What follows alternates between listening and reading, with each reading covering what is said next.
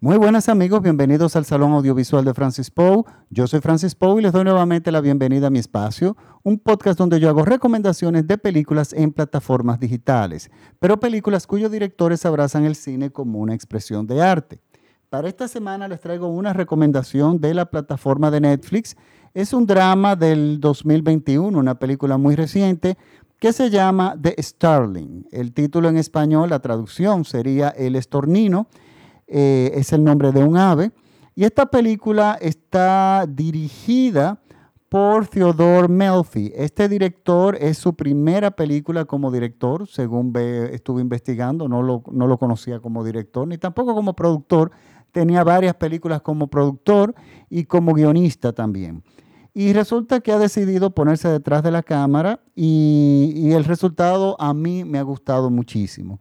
Esta película está protagonizada por, eh, Melissa McCarthy, Chris O'Down, Kevin Klein y Timothy Olyphant, entre otros. Miren, Melissa McCarthy es una actriz que la conocemos eh, por películas eh, cómicas y de hecho tiene muy buena presencia en, cámara. Ella realmente es muy divertida. las películas de ella no todas han sido muy, esas comedias no han sido nada del otro mundo en su mayoría, pero ella en sí es muy divertida. Pero miren qué pasa. Cuando a un actor cómico o una actriz cómica, eh, que lo conocemos como cómicos, lo sacan de su papel, de, su, de lo que estamos acostumbrados a verlos, y lo ponen en un papel dramático, usualmente el resultado es muy bueno. Y ha pasado muchísimo en el cine. Tenemos el caso que me llega así eh, inmediatamente a la mente de Michael Keaton.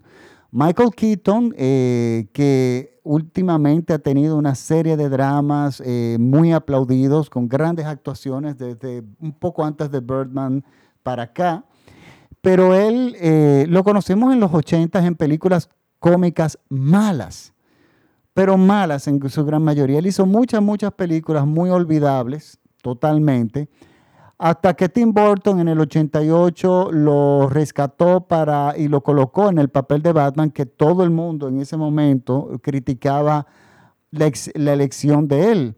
Pero realmente Batman en esa película es un molde, pero parece que de alguna forma le sirvió eh, para que lo consideraran para otro tipo de papeles y logró, con evidentemente mucho trabajo, que le pusieran atención.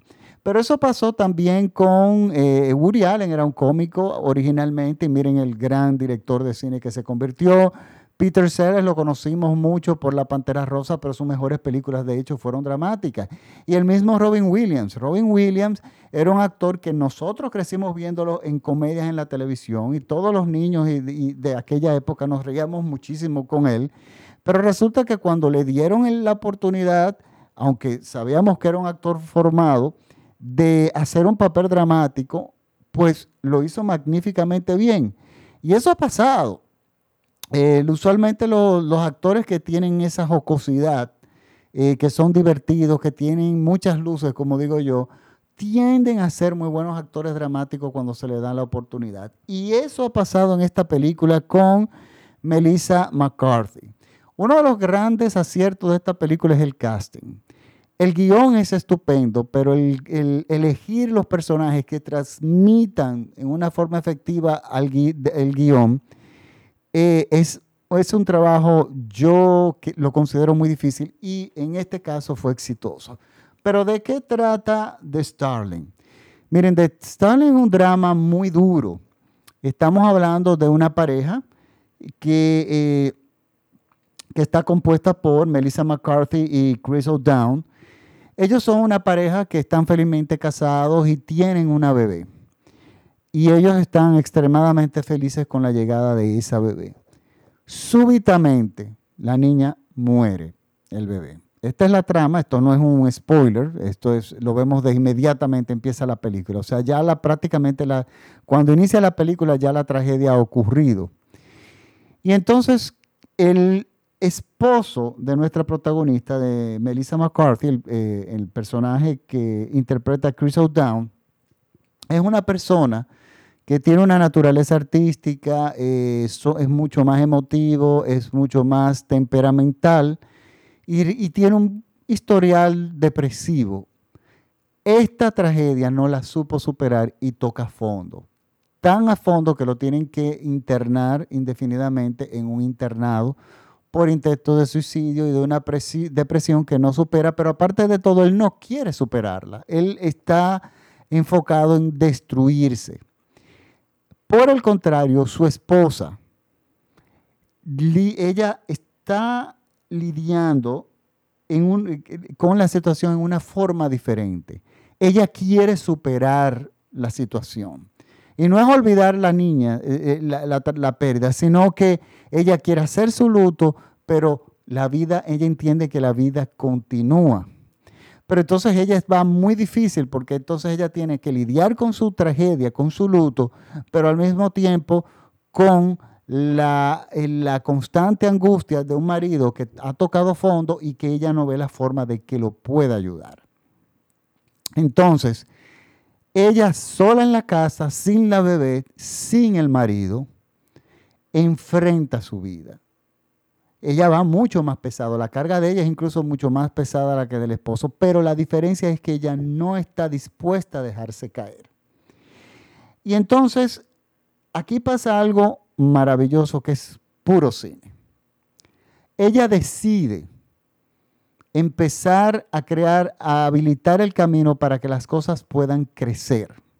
Pero no solo es una actitud de ella, que ella es una actitud que ella está decidida a hacer cosas para que las cosas vuelvan a crecer, sino que ella se dirige a su jardín y el jardín está abandonado. Pero vemos un jardín que tuvo una, hortaliza, que tuvo zanahorias, que tuvo vivo, que estaba, creciendo, estaban creciendo cosas. Y de repente todo estaba seco, todo estaba olvidado. Y ella decide, como meta personal, volver a darle vida a ese jardín. Pero ¿qué pasa? Ella se encuentra con un serio problema o un problema que no es muy serio, pero que va convirtiéndose en un serio problema para ella. Ella encuentra en su jardín un gran obstáculo y ese obstáculo es un estornino, es un ave pequeña, muy inteligente, pero muy territorial, que ha decidido tomar el terreno de donde ella tiene su cultivo como parte de su territorio. ¿Y qué pasa? La ataca constantemente. Pero ella quiere limpiar ese jardín, ella quiere cultivar, ella quiere empezar a echar, eh, eh, abonar, empezar que las cosas, hacer que los alimentos y las flores crezcan. Y sin embargo, esa ave que ha venido de la nada, que ha venido súbitamente, le está impidiendo hacer eso. Y gran parte de la película es este duelo que ella tiene con esta ave para, eh, eh, que para ella poder lograr nuevamente habilitar su hortaliza y su jardín. Entonces, esta situación es una metáfora bellísima, es una metáfora de lo que le está ocurriendo a ella en su vida, de que ella está tratando de echar para adelante, de tomar las riendas, de que todo cambie y sin embargo tiene una serie de obstáculos que ella tiene que superar. Entonces, esta relación entre esta ave y ella es una metáfora para todo lo que ha sido o transcurre y lo que va a pasar más adelante en la película. ¿Y qué pasa? Es un, elemento cinematográfico bellísimo, porque este duelo, estas situaciones, todos lo vemos en imágenes. Ella no narra nada. Ella vive su duelo con esa persona, con esa ave, ella sola.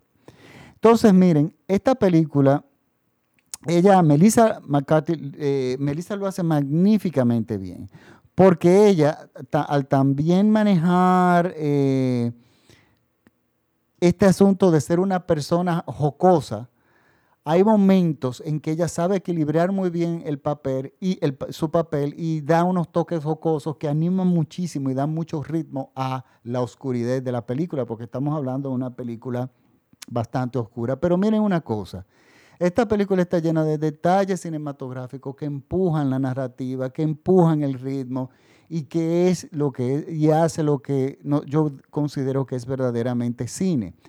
Un detalle, y esto es un ejemplo, es el vestuario de ella. Si, nos fijamos en el transcurso de la película, ella viste de un color, digamos, como eh, dorado o mostaza. Es un, color como que quiere el sol salir, como ese eh, que, quiere brillar y de alguna forma encuentra impedimentos. Sin embargo, el esposo viste colores oscuros. Y a medida va transcurriendo la trama y se van acercando las soluciones, no quiero entrar ya en detalle de eso, de eso, el vestuario va cambiando, pero va cambiando también al ritmo de la fotografía, que, es extraordinaria. Y una cosa que hacía tiempo que yo no veía, que se había usado en el cine y se dejó de usar, se usaba mucho en los años 70, a principios de los 80, se usaba mucho y luego paulatinamente se fue eh, dejando de usar.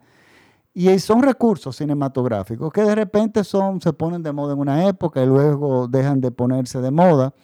Pero siempre es bueno, me gusta cuando hay un director que los rescata. Y es el caso de la musicalización de la película. Pero la la película, aunque sí tiene música original instrumental, tiene muchas canciones que se oyen en off a medida se narra, la, la película va caminando. Sobre todo Canciones que se escuchan cuando no hay diálogo, cuando ella está conduciendo, cuando ella está trabajando en su jardín, cuando ella está tratando de, poner su vida, en, encarrilar nuevamente su vida. Escuchamos una serie de canciones, no sé si son originales, no me dio tiempo de investigar, pero son todas muy buenas.